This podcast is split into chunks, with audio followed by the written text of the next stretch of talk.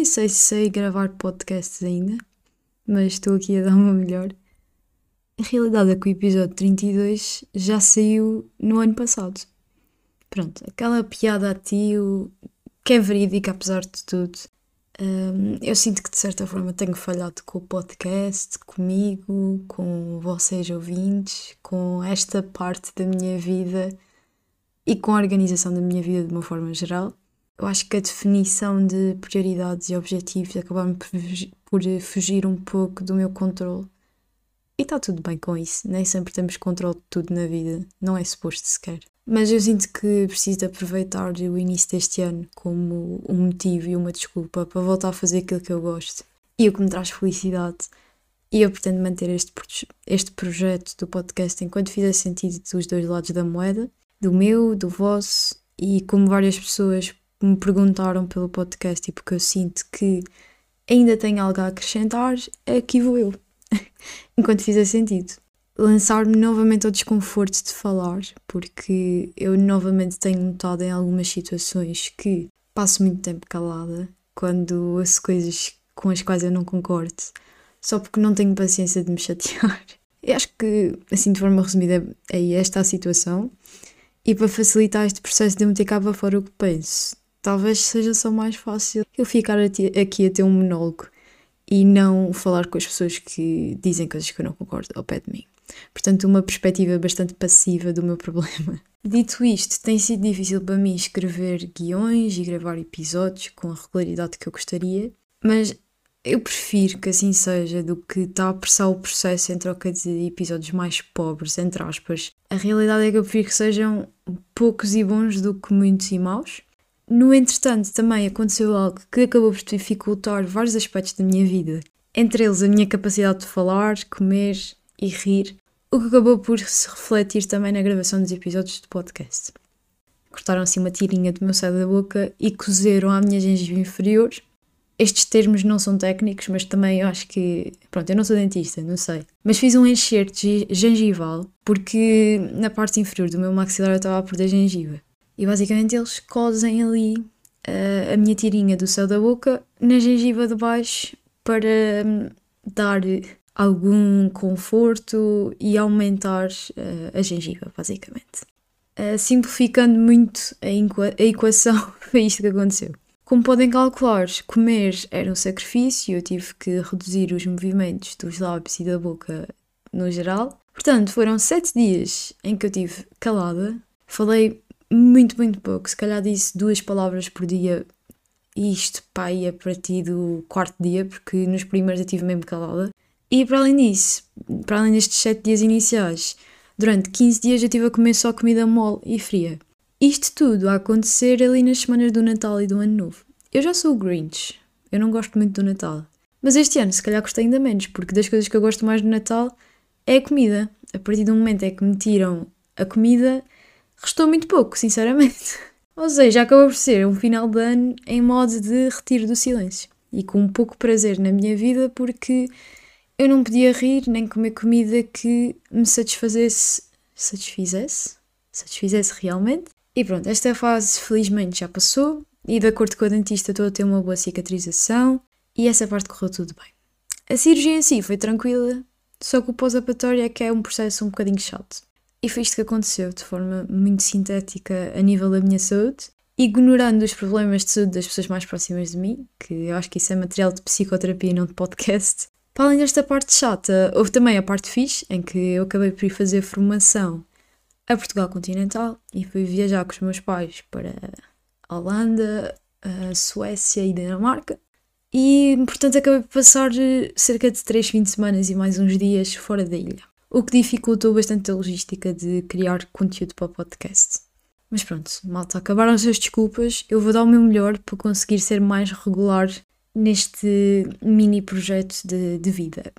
E eu não sei se se lembram, mas no último episódio, no episódio 32, eu fiquei-vos a dever um áudio do Rui, que por acaso é meu namorado, sobre outros momentos em que o silêncio é importante. E ele gentilmente gravou um áudio e mandou-me por WhatsApp. Já agora, obrigada, Rui. Portanto, aqui vai o áudio. Ora, Lilolei, ouvintes do Silêncio Confortável. Está tudo confortável?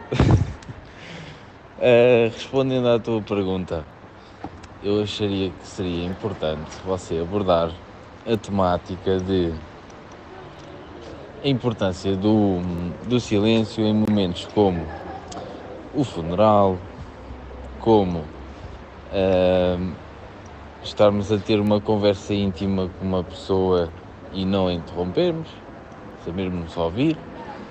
Um,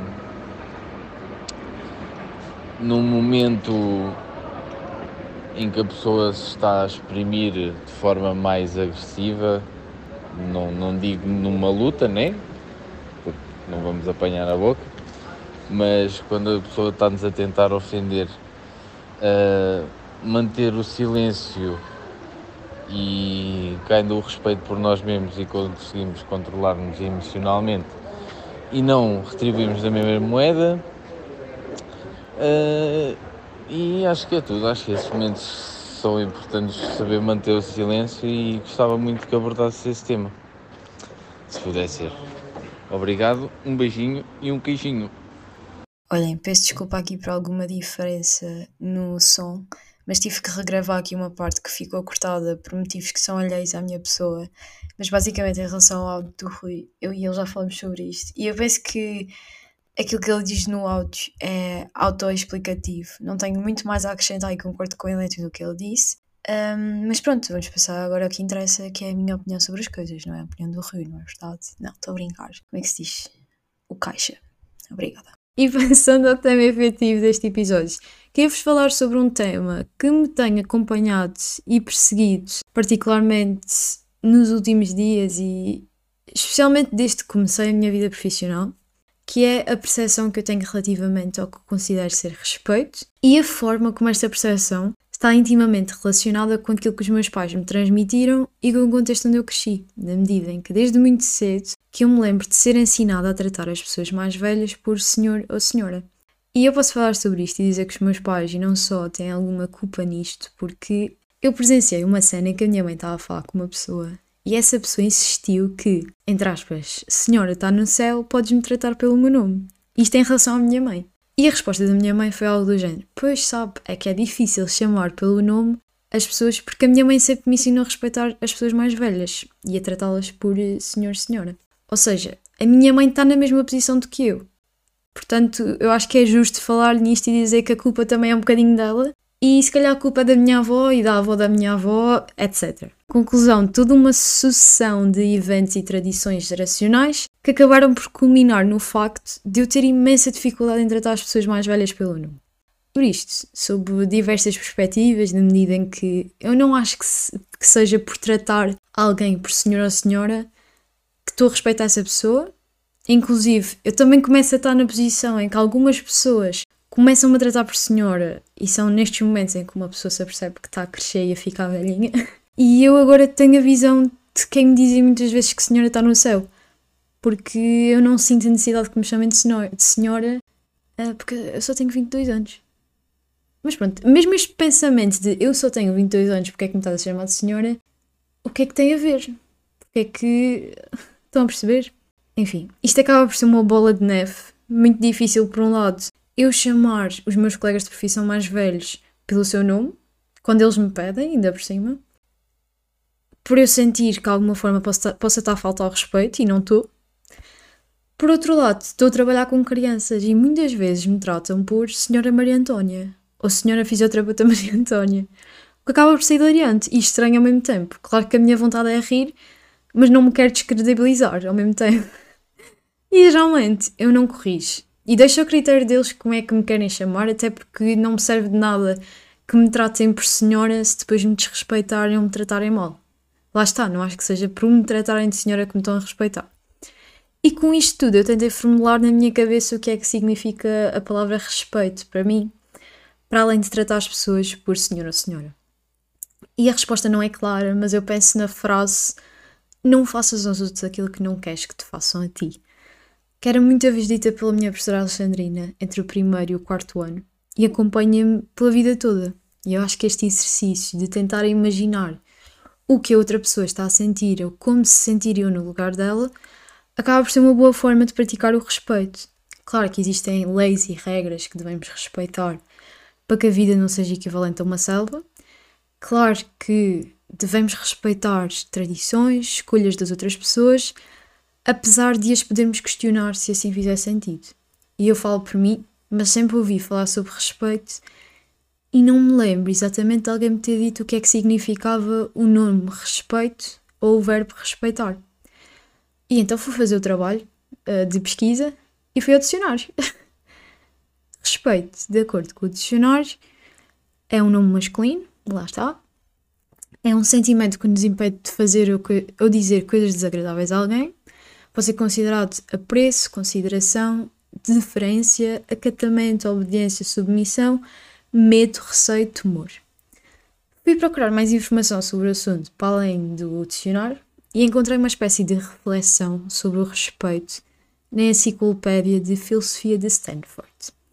E os filósofos ou filósofas, nunca ouvi falar de uma mulher filósofa, por acaso. Estou a pensar, será que existem mulheres filósofas? Devem existir, isto aqui também é ignorância da minha parte. Mas pronto, não vou perder tempo agora nestas dúvidas existenciais. E de facto, os filósofos e filósofas abordam esta temática dividindo as questões que podem ser colocadas em relações de conceito sobre três prismas diferentes. Ou seja, temos primeiro a questão da natureza do respeito, quais são os objetos de respeito e quais são as dimensões morais do respeito. Eu, eu ao fazer esta pesquisa fiquei com bastante saudade das minhas aulas de filosofia. Gostava muito das minhas aulas de filosofia. Um, Inclusive aconteceu um triste episódio que foi o professor, o nosso professor de filosofia, nosso da minha turma, faleceu na altura e nós fomos todos ao funeral dele, porque ele era 5 estrelas. E foi, foi, muito triste, acho que foi dos momentos mais tristes de, da minha adolescência. Foi ali participar num funeral com os meus colegas de turma em relação a uma pessoa que nós gostávamos bastante e que nos respeitava. Um, mas pronto, pequeno, pequeno parênteses que não tem nada a ver agora com o tema. Vamos passar à primeira questão. E no âmbito da natureza, do respeito, eles consideravam, uh, por exemplo, que tipo de coisa é o respeito? E quais foram as conclusões que os filósofos chegaram? Os filósofos identificaram de várias maneiras, como por exemplo um modo comportamental, uma forma de tratamento, um tipo de valoração, um tipo de atenção, um motivo, uma atitude, um sentimento, um tributo, um princípio, um dever, um direito ou uma virtude moral. E é giro porque no dicionário apenas, apenas consideram uma das dimensões do respeito, nomeadamente o respeito como um sentimento. E os filósofos vão muito mais além. E eu arrisco dizer que concordo com eles porque me revejo em muitas destas dimensões, para além do respeito como um sentimento apenas. No entanto, algo pensado filosoficamente foi se alguma destas dimensões do respeito seria mais central ou proeminente do que as outras. A meu ver, a minha forma de interpretar o respeito tem mais a ver com uma forma de tratamento e até um direito e dever para com os outros. Na medida em que toda a gente merece ser respeitada, mas ao mesmo tempo acaba por ser difícil respeitar alguém que não nos respeita. Por outro lado, será que existem vários tipos de respeito ou apenas um respeito universal? Quais são as crenças, atitudes, emoções e motivos relacionadas com o respeito? E que formas de agir e de abster-se expressam, constituem ou são reguladas por ele? Até porque lá está, as pessoas percepcionam e têm diferentes experiências e crenças em relação ao respeito. Por exemplo, eu quando fui a Tenerife no âmbito de um projeto de Erasmus e fiquei uma semana a viver com uma família espanhola, os pais da minha amiga de acolhimento, chamemos-lhe assim, faziam questão que eu os tratasse por tu.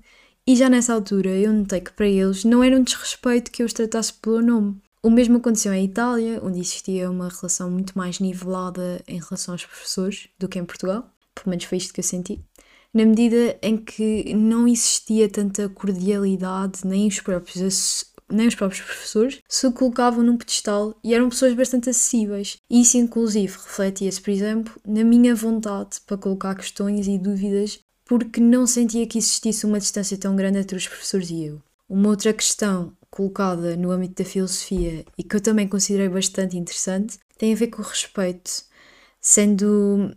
tem a ver com o respeito, desculpem acaba por ser semelhante, diferente ou conectado com a estima, a honra, o amor, a reverência, o reconhecimento, a tolerância, a dignidade, o desprezo, a indiferença, o desconto, a difamação e assim por diante. Ou seja, o amor implica respeito ou são palavras sinónimas? Na segunda vertente do pensamento filosófico relativamente ao conceito de respeito, os filósofos consideraram perguntas como que tipo de coisas podem ser razoavelmente consideradas como justificativas de respeito? Quais são as bases ou fundamentos para o respeito? Isto é, quais são as características ou os factos sobre os objetos em virtude dos quais é razoável e talvez obrigatório respeitá-los? E todo o objeto deve ser sempre respeitado? ou o respeito pode ser perdido e este respeito perdido poderá ser recuperado. Uau, parece que eu estou a declamar poesia. Eu adoro filosofia, eu acho que é uma, uma área muito interessante, uma ciência muito interessante e necessária. Principalmente nos dias de hoje em que nós não pensamos sobre nada e temos o tempo de atenção num peixinho. Enfim. um terceiro conjunto de questões centrado nas dimensões morais do respeito inclui, por exemplo, questões como se existem requisitos morais para respeitar certos tipos de objetos, e em caso afirmativo, quais são, o, quais são o, o âmbito e os fundamentos de tais requisitos, porque é que o respeito é moralmente importante, o que é que acrescenta à moralidade, se é que acrescenta alguma coisa, para além da conduta, das atitudes e dos traços de carácter exigidos ou encorajados por vários princípios ou virtudes morais, e o que é que o respeito implica moralmente na forma como devemos tratar uns aos outros, nas interações cotidianas, em questões em contextos específicos, como os cuidados de saúde e o local de trabalho, e em questões mais delicadas, por exemplo, como o aborto, a justiça racial e de género e a desigualdade global. E lá, vocês percebem? Acaba por ser uma disciplina de estudo tão bonita. E se eu não tivesse ido pesquisar sobre isto, acabava por nunca ter uma visão tão, tão ampla de uma questão que, para mim, apesar de parecer mais complexa, nunca pareceu tão complexa como agora. Eu vou-vos deixar na, na descrição do episódio a página onde encontrei estas questões filosóficas na descrição do, do episódio, como eu já tinha dito. E caso tenham curiosidade sobre este tema, podem consultar esta página, porque o meu objetivo com este episódio não é dar uma aula de filosofia, se bem que eu até podia, Uh, queria apenas partilhar algumas destas reflexões sobre estas coisas que me passam pela cabeça. e como podem ver, eu tenho mais questões do que perguntas, do que respostas. Desculpem, isto são 10 da manhã, eu acordei, não tenho muito tempo e estou ainda meio lerda. E a verdade é que, como eu vos tinha dito, eu fiz a cirurgia e eu sinto que a minha fala ficou afetada porque os meus músculos faciais estiveram em relaxamento, ou pelo menos a tentar relaxar, durante tanto tempo que a semana seguinte, que foi a semana passada, em que eu voltei a falar, fez-me muita confusão e eu tinha muita dificuldade em falar. Mas pronto. No entretanto, eu queria pegar em mais um tópico deste capítulo da Enciclopédia de Filosofia, que me parece pertinente, nomeadamente a categoria de self-respect, ou seja, o respeito que nós nutrimos por nós próprios. E, curiosamente, apesar da controvérsia que existe no mundo filosófico em relação ao respeito pelas pessoas e outras coisas, Existe um acordo entre filósofos morais e políticos em como o autorrespeito, eu não sei se isto é um termo certo sequer na língua portuguesa, mas se o Njaki pode inventar palavras, eu também posso. é algo de enorme importância no cotidiano. E mais do que isso, acaba por ser consensual, que é este respeito por nós próprios, que é, acaba por ser fundamental para a nossa habilidade de vivermos uma vida com propósito e sentido. O autorrespeito então é o quê? É uma forma de autoestima, uma relação moral das pessoas e apenas das pessoas consigo mesmas que diz respeito ao seu próprio valor e importante. O autorrespeito é, portanto, essencialmente uma forma valorativa de respeito ou a posição, assim como o respeito pelos outros, envolvendo, por exemplo, aspectos de cognição, valoração, afeto, expectativa, motivação, ação e reação que compõem um modo de ser no mundo desta pessoa no centro da qual está uma apreciação apropriada de si mesmo como tendo um valor significativo. O discurso e as práticas cotidianas insistem que o respeito e o autorrespeito são pessoalmente, socialmente, politicamente e moralmente importantes. Ok, pausa para respirar. Eu acho que a minha capacidade respiratória melhorou bastante no, nos últimos 4, 5 meses. No entanto, como eu tive muito tempo sem falar, falar é uma, uma tarefa complicada para mim. Ok. Vou respirar um bocadinho. Eu estou a ler literalmente uma. Como é que se diz? Estou a ler uma. Quote? Citação. É assim que se diz em português, é uma citação. Por isso preciso de um bocadinho para respirar para acabar de ler isto. Eu tirei duas citações do, da enciclopédia porque me fizeram sentido. E, achem, e acho que fazem sentido para terminar o episódio, portanto, daí esta necessidade de respirar um bocadinho. ok.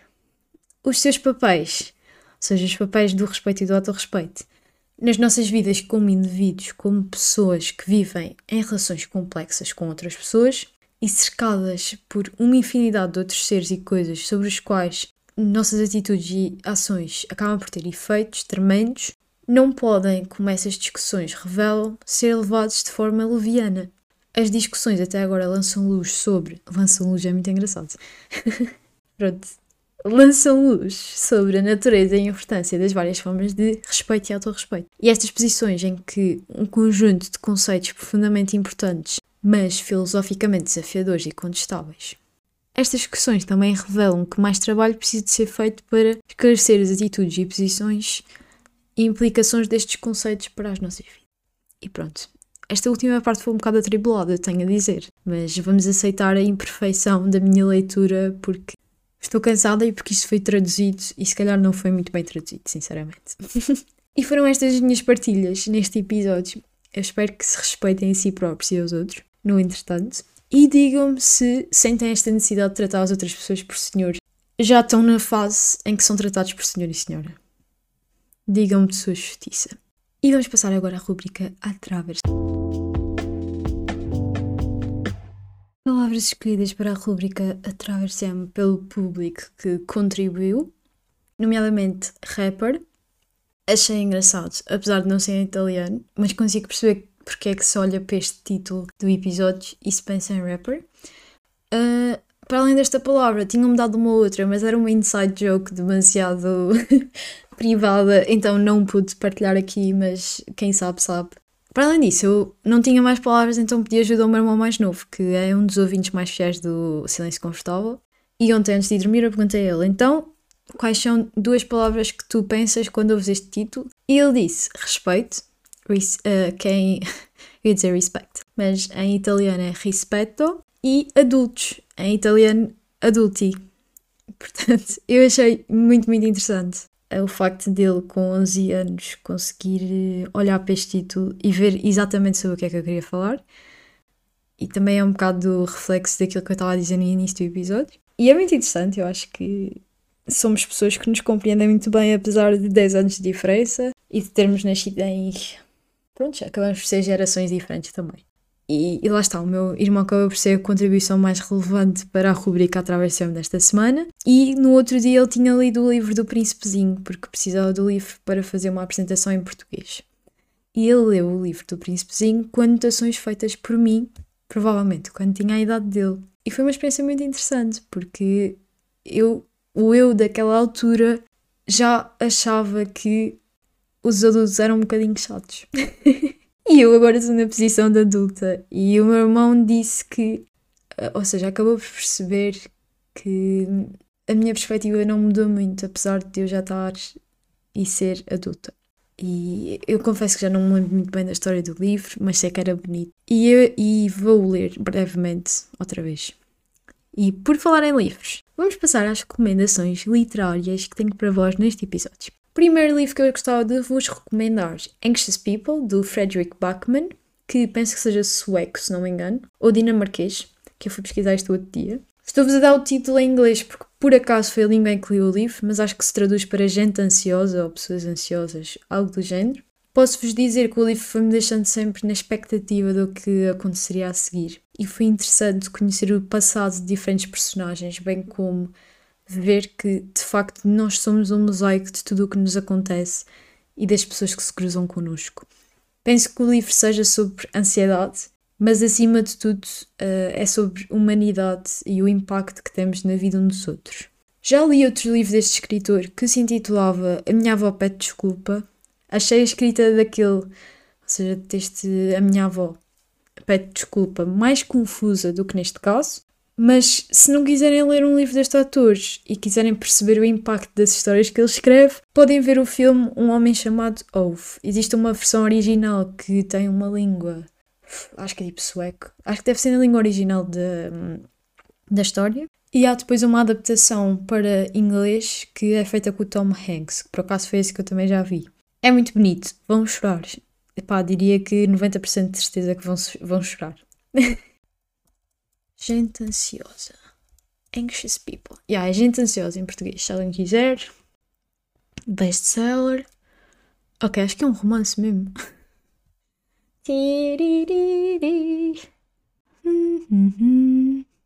yeah, é um romance. Esqueçam, é um romance. Pronto, eu gosto muito de romances, mas eu acho que este não seja um romance. Um, como é que eu te explicar? Não é como se fosse só sobre amor.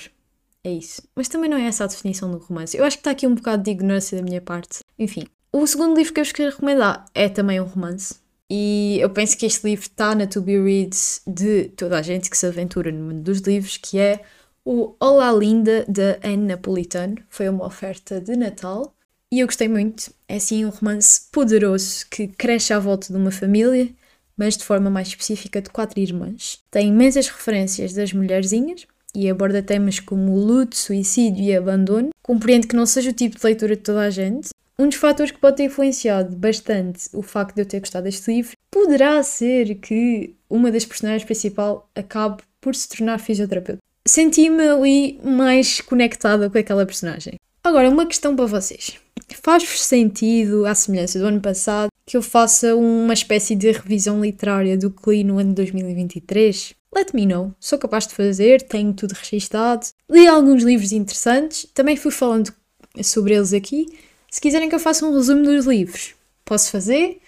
Também posso fazer tipo um top várias coisas, também é uma cena interessante. Se quiserem saber sobre isso, mandem-me mensagem e eu faço um próximo episódio sobre isso. Para além de livros, gostava de vos deixar mais duas recomendações e depois não vos chatei mais, que isto já está longo. Uh, Instagram Soulful Cycles, dica especialmente válida para quem ouve este podcast e menstrua ou já menstruou. Eu sou suspeita por adorar saber mais sobre o ciclo menstrual e sobre as temáticas associadas e sobre a natureza cíclica do corpo das pessoas que menstruam. Para além disso, a Mariana, que é a cara por trás deste projeto, criou uma comunidade associada uh, ao projeto Soulful Cycles, onde todos os meses se abordam temas relevantes no âmbito, por exemplo, do feminismo, ok, acabei de bater aqui uma porta, estou com um bocado de medo, mas está muito feito. Desculpem. Espero que não tenham ouvido. Um, mas pronto, mês de dezembro o tema foi o concurso de beleza. Um tema que acaba por ser bastante interessante para mim e que me intriga e entusiasma, porque coloca em xeque muitas coisas que eu acredito e que se contradiz, contradizem. Felizmente, e para muita alegria minha, a Mariana considerou que eu devia ser uma das pessoas a participar na comunidade e fui, fui convidada e estive lá no mês de dezembro. Caso queiram fazer parte também da comunidade, podem ir ao perfil que vai ficar na descrição do episódio e inscrevam-se de acordo com as informações que a Mariana deixou. No entretanto, eu gostei tanto da partilha de conhecimento da comunidade da Mariana que decidi me inscrever no mês de janeiro, em que vamos falar sobre HIV e SIDA. Para além disso, também estejam atentos ao Instagram porque ela vai lançar uma surpresa agora para o Dia dos Namorados. Última recomendação deste episódio, para ver se eu não me alongo mais. O 5 Year Diaries da Salome. Eu já encomendei o meu e não sei se existem mais, sinceramente, porque a venda era uma edição limitada. No entanto, gostava de vos apresentar este conceito porque não o conhecia e penso que é bastante interessante ter um caderno que permita aglomerar 5 anos de vida num sítio só, porque eu acabo por ter muita dificuldade em concentrar tudo num sítio e esta poderá ser uma solução interessante para este problema bem como uma porta aberta para começar a fazer journaling com maior frequência. Existem também outros modelos de 5-year diaries com preços mais acessíveis. Penso que, por exemplo, na Tiger também exista. E, e pronto, se tiverem interesse no 5-year diaries, fica a dica. Como bem, sejam felizes. Até domingo ou outro dia qualquer em que eu consiga lançar o próximo episódio. Beijinhos!